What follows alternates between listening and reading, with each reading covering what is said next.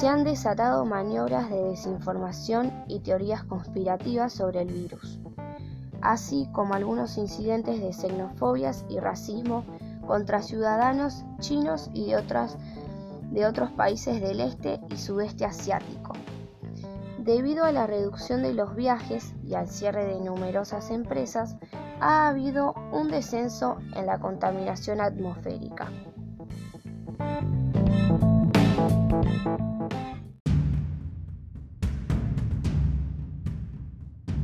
Trabajo en una empresa multinacional, una empresa que puedo asegurar todos conocemos, local de comida rápida, una de las más conocidas de todas. No puedo hablar de cómo afecta el cierre de una empresa, pero sí cómo se está manejando después de ver la crisis que hay en el país y en el mundo. Hoy esta empresa, como muchas otras, no están pagando los sueldos como corresponde. La crisis empieza para muchas personas, ya que pagan la mitad del sueldo que cobraban cada un mes y medio.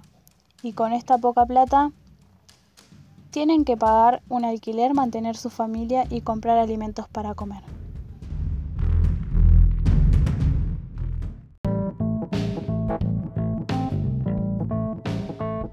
Tenemos que indagar en los recursos naturales eh, que inconscientemente el humano y los capitalistas están destruyendo. Estaría bueno unirse y todos juntos tener un pensamiento amplio y no un pensar eh, completamente egoísta y implementar que la pobreza cambie un poco y tengamos todos un punto de vista humano, humanitario.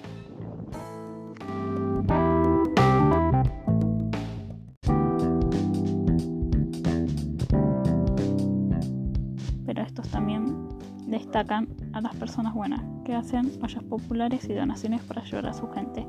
Los médicos y personal de salud se juegan la vida día a día para que esto se termine. Ellos son los verdaderos seres, nuestros héroes en este día.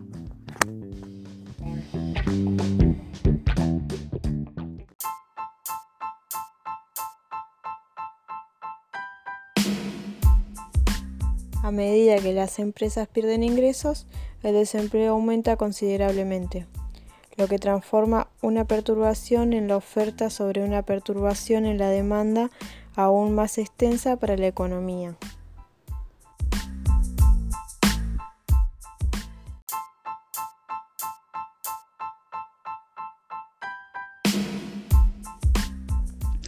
Y algo que quiero nombrar, ya que muchos medios de comunicación no lo están haciendo, o simplemente lo dejan en segundo plano, es que los femicidios siguen creciendo. Las denuncias de violencia de género se multiplicaron. Los delincuentes siguen robando, pero ojo, con barbijo para cuidarse, porque ellos también tienen derechos. En un par de meses seguramente salga la vacuna en contra de este virus que tanto nos asustó. Y todo esto queda atrás como un momento más, como el momento más difícil por el cual tuvimos que pasar pero las demás pandemias van a seguir, los femicidios, la violencia, el racismo. Ojalá también se encuentre la vacuna para eso. Mi nombre es Lescano Karen y soy de primero A, soy alumna recursante.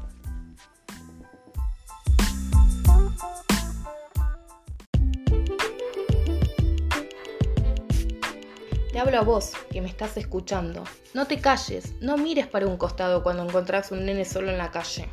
Ayúdalo, ayúdalo con lo que puedas. Ayuda a tu amiga, esa la que te cuenta que el novio la maltrata. Reaccionemos, reaccionemos todos juntos ante la ausencia del Estado y luchemos por un futuro mejor.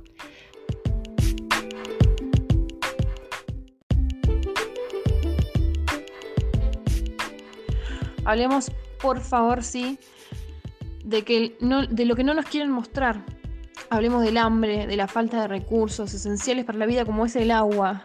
Hablemos de la empatía, de la solidaridad. Abramos los ojos, miremos al otro, hagamos algo.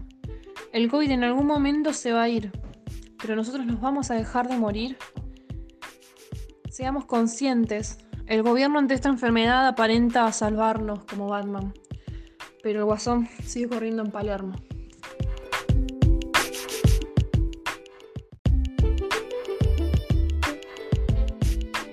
En Argentina, los medios de comunicación que responden a un sistema neoliberal todopoderoso quieren hacer ver a la gente que no existe tal enfermedad, que nos tienen presos, pero en realidad quieren boicotear el sistema de salud y dejar abandonados a los más oprimidos de los barrios populares. Mi nombre es Muriel Gogorza, de primero A, turno mañana.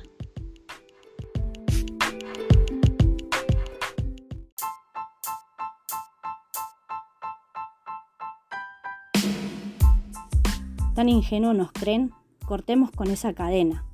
Tenemos que unirnos más que nunca y parar con la corrupción como así también al COVID-19. Lo frenamos entre todos. No hay que vivir con miedo. Tenemos que ser parte de la solución y no del problema. Tenemos que contribuir a la sociedad, no pensar que el mundo gira a nuestro alrededor. Si todos pudiéramos contar con la consideración de los demás, el mundo entero sería un lugar mejor.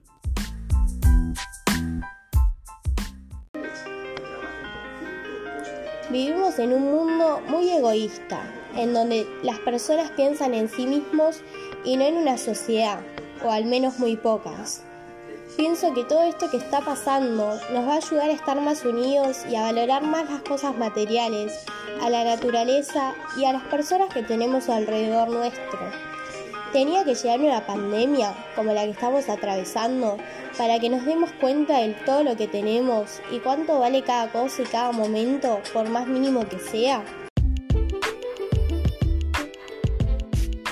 Esta situación es una guerra biológica. Estamos transitando una época que nos trae graves consecuencias a nivel mundial y que aunque Argentina el virus llegó más tarde y dio tiempo a tomar las medidas necesarias, tiene un fuerte impacto social, económico, educativo y en salud. Acompañado a esta situación, podemos observar que los medios de comunicación solo se enfocan en la pandemia, que si bien tiene importancia, también ocurren cosas muy importantes, que son ocultadas, negadas y que no se informan porque al poder no le conviene.